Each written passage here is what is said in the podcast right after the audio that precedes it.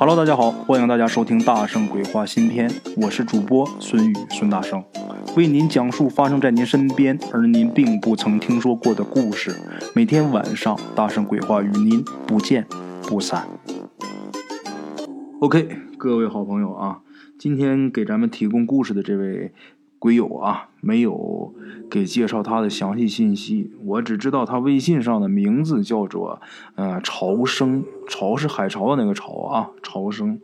这位哥们儿啊，是来自我们辽宁省葫芦岛的一位好朋友，他给提供这个故事啊，是他同学爷爷年轻时候的一个故事，是一个关于喝酒的呃一个故事啊。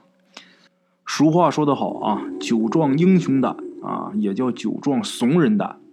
不管是酒壮英雄胆也好，还是酒壮怂人胆也罢，喝完酒的人，大家肯定有发现，胆子确实比平常啊要大，比他没喝酒的时候要大得多。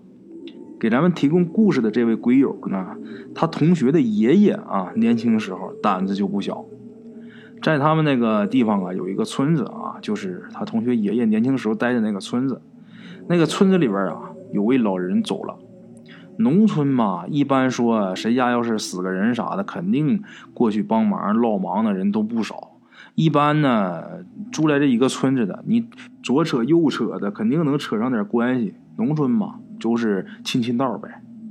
这个鬼友他同学的爷爷年轻的时候，因为他年轻嘛，他是晚辈啊，嗯，而且呢，他胆子很大，是出了名的大。这村子里边一有事儿呢，守灵这个事儿啊，自然就有他一号啊。一般守灵的呢，都是晚辈守灵，守灵时候都是几个人呢，一般四个五个啊，三五成群的守灵嘛。由于不是这个自己家的老人啊，也说不上伤心。那守灵的时候，这些人无聊的时候都干啥呢啊？后来大家想玩牌。那个时候啊，村里边也没有麻将。就是那个纸牌呀，就看牌啊，跟麻将是一样的，看那种纸牌。嗯，一般现在很少见了。东北过去，我记得我很小的时候还见我姥姥玩过那个东西，它也是几条几万那个东西。咱们岁数大的人应该知道啊，那看那个纸牌。这个玩意儿啊，也是四个人一起玩。那天呢，这哥几个守灵的正好是四个人，他们就决定玩这个纸牌。这哥几个玩的正嗨呢啊，正爽呢，在这个灵堂啊，进来一位，进来一个人啊。这几个这几个几个玩牌的小子都不用看就知道是谁，就闻味儿就知道。为什么呀？这个人呢，身上一身酒味儿，是哪儿呢？他们这个村子西边的姓牛的这么一位大爷。这个牛大爷呢，当年啊，在他爷爷年轻的时候，那是村里的大户，就是再简单点说，就算是地主。不过啊。北方很多这个地主啊，尤其是在咱们东北啊，不像跟这个电影里边演的一样啊。其实这个地主他也自己也下地干活，也不像电影里演的那么呃凶恶啊，那么奸猾，也不是那样的。像咱们故事里的这位牛大爷，他就是人挺好的。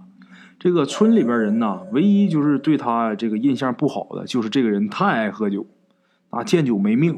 啊，为酒啊伤身，你知道吗？喝酒就是把自己喝坏，那还够着够着喝。这说的就是他这一类人。可笑的是什么呢？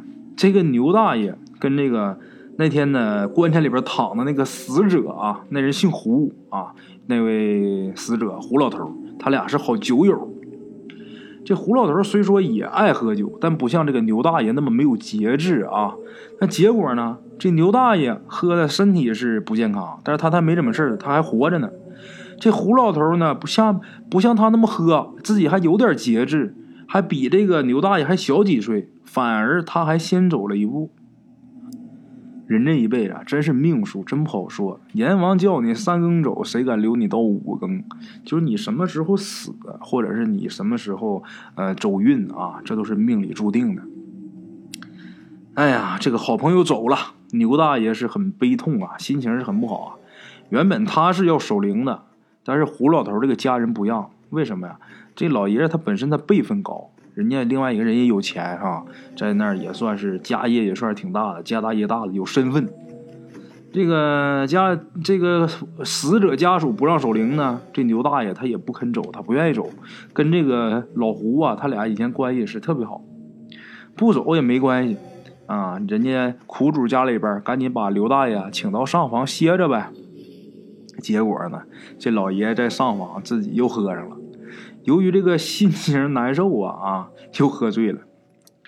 有句话怎么怎么讲呢？寡酒难饮呐。他喝着喝着呀，他又又想起他这个老朋友了。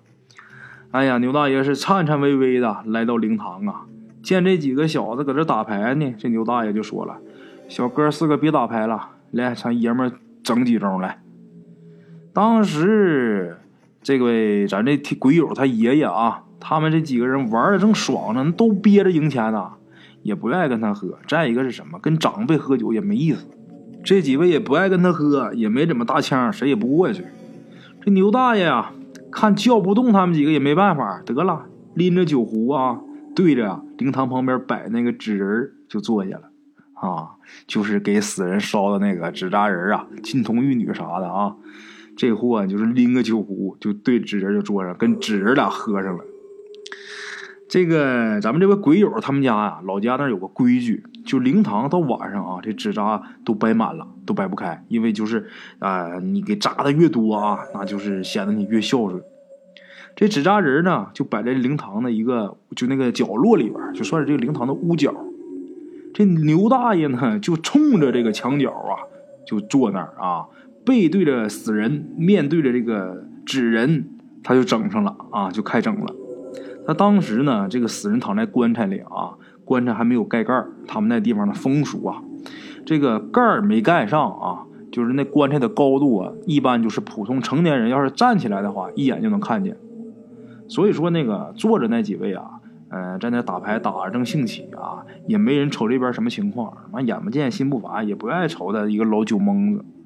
再说这个牛大爷啊，他冲着这个。纸人坐下以后啊，那是滋儿搂一口酒，吧啦一口菜的啊，那喝的很是惬意啊。一边喝呀，一边嘴里还不停嘟囔，说什么呢？哎呀，老兄弟啊，老哥想你呀，咱俩呀没好够啊。老哥是真舍不得你走啊啊！他就说就是类似于这一类的话啊。一直说呀，一直感慨，不的也没完没了，嘟嘟囔囔的。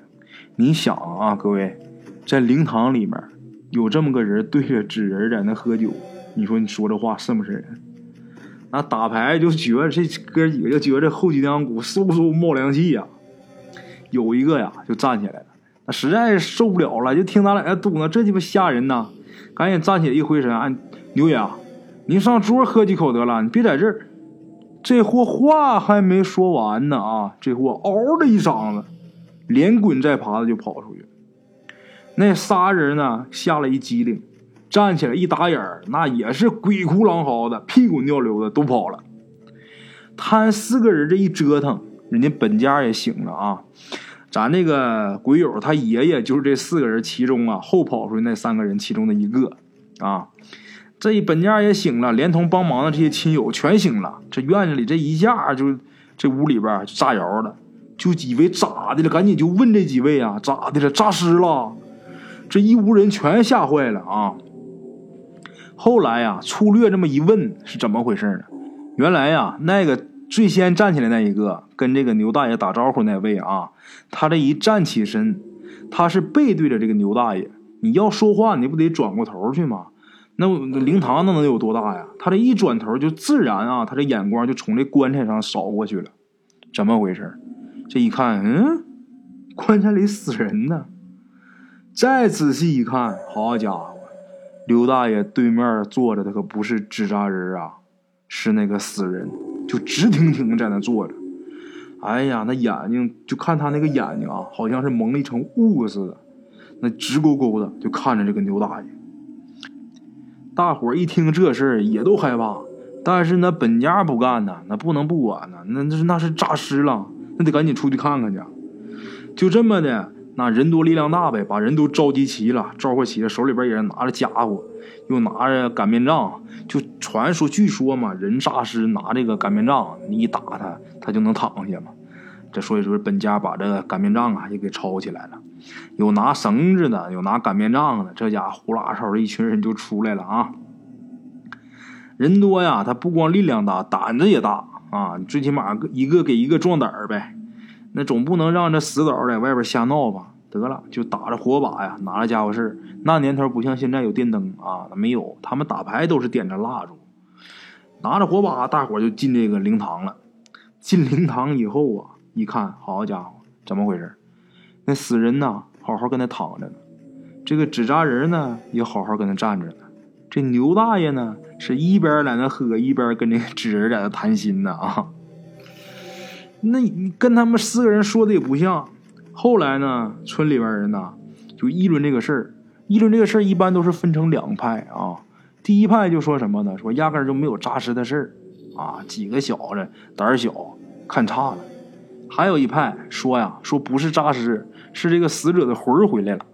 回来呀，听这个牛大爷拉家常，他可能跟这个牛牛大爷也没处够啊。由于这个灵棚这个地方阴气重啊，才让这几个小子也看见这个烟魂了。大部分这个村民呢，都相信后一派的这个说法啊，因为呢，这几个人呐，胆子他们一点都不小。如果胆子小，他们也不敢去守灵。再者是什么？四个大小伙子，你一个看错了，那仨不可能看错。也也没有人愿意拿自己这个名声啊，就是开玩笑的，对不对？让自己落了一个胆小怕事这么个名声。所以啊，大部分人呢还是挺相信这个后一派所说的这个定论啊。好了啊，这个故事感谢咱们听友朝生给大家提供啊。接下来呢，给大家讲今天晚上的第二个故事啊。接下来呢，给大家闲聊聊吧啊。闲聊聊，说点什么？咱就说说咱们东北的这些野仙，像东北的出马仙啊、跳大神的，大家都都应该知道吧？都应该有所了解。喜马拉雅这各种主播吧，播各种这关于仙家的一些故事，仙家多么多么神奇，多么多么厉害啊！这仙家一般都说是五大家子：狐、黄、白、柳、灰啊，狐狸、黄鼠狼、刺猬、嗯，蛇、老鼠。关于这个灰呀，灰仙这老鼠仙这鼠仙呢，还有一个说道，就是它不是老鼠，不是假老鼠，是豆杵子。豆杵子这个这个东西，反咱小时候就这么叫啊，叫豆杵子。它这个学名叫什么，我还真不知道。就是一种啊，类似于田鼠这么一个东西啊，它在地里边吃豆子这个东西。说这个豆杵子它能成仙啊，就是狐黄白柳灰呀，这个这个灰是豆杵子，不是家老鼠。但是还有一说呢，就是老鼠成仙啊，成精。说是成仙成精，也就是说它年头长一点，年头长一点，它可能是沾了点人气儿啊。咱也不知道是受这个磁场影响还是怎么样，然后它就成了气候了，就能跟人通灵，它能影响人的脑电波呗啊。这个野仙这个东西啊，常理来说呢，大家都会理解成狐黄白柳灰。其实我跟大家说啊，就关于这个动物成精的啊、成仙的，可不止这五样，还有很多。只不过这五个是比较有名气的吧，像狐仙呐、黄仙呐、蛇仙呐，这都是比较有名气的啊。像刺猬仙和鼠仙还差一点。今天给大家说说大家不知道的吧啊，你们听说过狗有成仙的吗？狗仙，挺奇怪啊。这个事儿还真不是我在这儿胡诌八扯的啊，瞎说，真有，在鞍山，鞍山旧浦那个地方啊，以前呢有一个看事的，那地方那个看事这人呢还挺有名，他家里边就供了一堂什么仙呢？狗仙、犬仙啊，就是狗仙。据说这狗也是年头长了，成仙得道了。这狗死完以后呢，这狗的灵魂就能附到这家人的身上，给各种人看病。这还有个笑话啊，嗯，怎么回事呢？在这个旧浦原来还全是村子的时候，全是农村的时候啊，在他们那地方就有一个，呃，有一家有这么一个妇女啊，这么一个老娘们儿，下地干活回来呢，这老娘们这个脚啊就疼，也没有什么伤啊，也没说崴个脚脖子啊，扭个脚脖子都没有啊，也没有拉伤什么的，就突然间就疼的不行，就走不了。然后就说这可能是邪病，就赶紧找人看嘛。找人看，他就他们那个村子呢，自然就找他，就都说他有仙儿嘛。来吧，你给看看吧。这家可好，在家里边那是呃又烧纸又焚香的，把这老仙儿请上来了。这老仙儿上身以后啊，这这男的供的这个狗仙儿，这男的给看事儿啊。这仙家上这男的身上以后，这男的到了这个患者，到这女的跟前儿啊，那跪地上趴地上，啪啪一顿舔呐，舔这女的脚啊，一顿舔。后来呀，这个这是一个事儿，还有好多事儿啊，这是我知道的一个事儿。这一顿舔舔完之后，这女的 脚还真就好了。然后告诉这女的，回家以后把人家那锅底灰，就他家那个大锅做饭的大锅，锅下面的锅灰你弄下来点儿，然后呃每天吃饭之前呢，你喝一杯，就是你稍微放水里一点啊，搅一搅，你喝下去，三天以后啊彻底好了，你就没事了。你别说，他按他这方法一弄完之后还真行。他看事儿，按理说那你看着就挺好呗，是不是？然后这男的搬走了，不在那儿住了，也不给人看事儿了。说咋回事呢？这男的呀，实在是受不了这种看事的方法。那一看事得哪跪那叭叭就一顿舔，他妈谁能受了？我讲的我自己都想 想笑啊！咱就琢磨啊，那你说是脚疼，这他妈要是来得痔疮呢？你说这个咋整？你说？哎呀，就这事儿啊，这故事，喜马拉雅里 你找去，你看哪个主播能播出我这玩意儿？好了啊，这是逗大家笑一笑啊。接下来咱再说啊，接着说，不光狗能成仙，还有什么仙呢？嗯，猫头鹰仙，猫头鹰能成仙，能成精。猫头鹰这个东西啊，它挺邪性的。一般听老人讲啊，如果听到这个猫头鹰要是笑的话。就是过去在在农村住的时候，你突然间你们家院子里边要来一个猫头鹰，它要是站你家院里边笑，那完了。比如你家院里有树啊，或者晾衣服那个晾衣绳啊，它落到这个上面，它要是笑的话，是吧？那完了，你们家准死人啊！就他站谁家笑，谁家准死人。如果要是他站在这哭，那行了，那你们家就有有喜事了。只是老人都这么传，真假咱也不知道。但是我倒是确实听见过猫头鹰哭，但是倒不是在我们家哭啊，离我们家挺远。那我也没出什么喜事，就是一直有这么一个传说，说这个猫头鹰啊，这东西它能通灵啊。再还有什么鹰仙，就天上飞这个老鹰啊，它能成仙，能成精。你说咱就是叫个动物，它就能成精啊？鹰仙、猪仙、蛤蟆仙啊。反正咱这个东北这个保家仙确实太神奇了。你是天上飞的、地上跑的、水里浮的，那他妈都能成仙啊！有这么一个故事，就是我今天再给大家讲，就关于这个保家仙这种故事吧。这种故事其实我不太爱讲，因为嘛，我倒不是说不相信保家仙我们家还供一堂保家仙呢。只不过这个保家仙这个东西，你说它是仙吧？说句难听，它不是仙，它就是个精怪。啊，那就是个精怪，但是他确实得到了，他有一定的本事啊，能在某一方面发挥他的长处，他不算不上这个仙家里的。人家姜子牙封神的时候，压根儿就没他们什么事儿，他就是自己呀，啊，有点灵气了，有点气候了，然后自己给自己封的大仙儿。你看还都有名呢，你姓常的叫什么？嗯，常小山呐，嗯，常山太爷、常山太奶啊。胡山太爷、胡山太奶、胡翠花呀，什么胡占山、胡占海，这些名啊，自己还给自己起名呢。你说这玩意儿是不是也挺厉害？嗯，有这么一个故事，有这么一个男的啊，这男的也是农村的，是哪儿？具体咱也没必要去深究，也没必要仔细讲的。就是农村有这么一个男的，他晚上的时候特别爱出去打麻将，每次打麻将回来呢，走到他们家那有一个柴火垛，他就能看见呐。有几个黄皮子啊，他就经常嗯能看得到。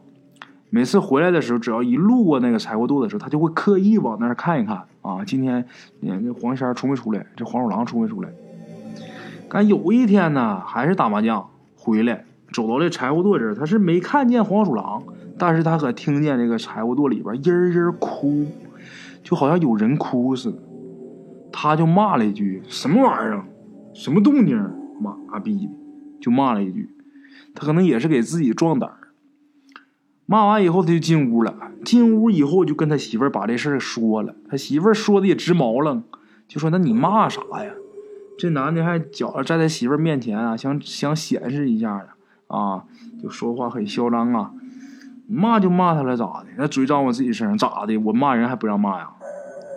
结果这男的第二天睡醒啊，这男的睡醒，这个嗓子就说不出来话了，嗓子肿的都不行了。你要是硬说的话，你就从嘴里边吐吐沫都带血丝，他媳妇都害怕了。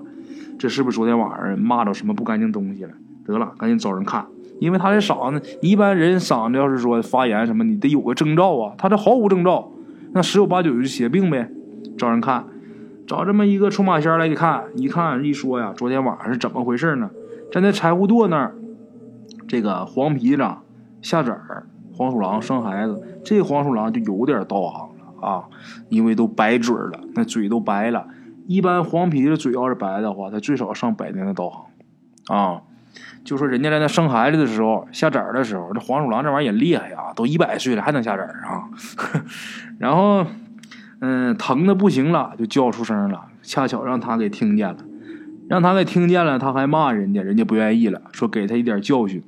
那说怎么能好呢？最后这男的那也是准备鸡呀，准备鱼呀，在那个柴火垛前面给上了个供啊，在那又烧了一炷香，跪那儿给人家磕了不少头。回屋也怪啊，然后那个请来那出马仙儿，让他说你喝碗水，他上水缸里边拿水舀着。买了点水，倒要倒碗里边了。这一碗水喝下去以后，哎，你看就好了。你看这东西多奇怪啊！这是关于这些精怪的传说，咱们东北这些野仙的传说。像这种关于保家仙的故事，那简直数不胜数啊！在这也不给大家细讲了，就简单的给大家说一说。有以后有机会的吧，专门拿出来几期故事，咱专门讲保家仙的。那神奇的事太多了。好了啊，今天咱们故事先到这儿，感谢各位老铁的收听，明天咱们继续哈。OK，各位老铁们啊，咱们今天的故事呢先到这里，感谢各位好朋友的收听啊。我的投稿微信是幺八七九四四四二零一五，欢迎各位好朋友加我的微信，点赞、转发、评论。今天呢，故事先到这儿，咱们明天同一时间不见不散。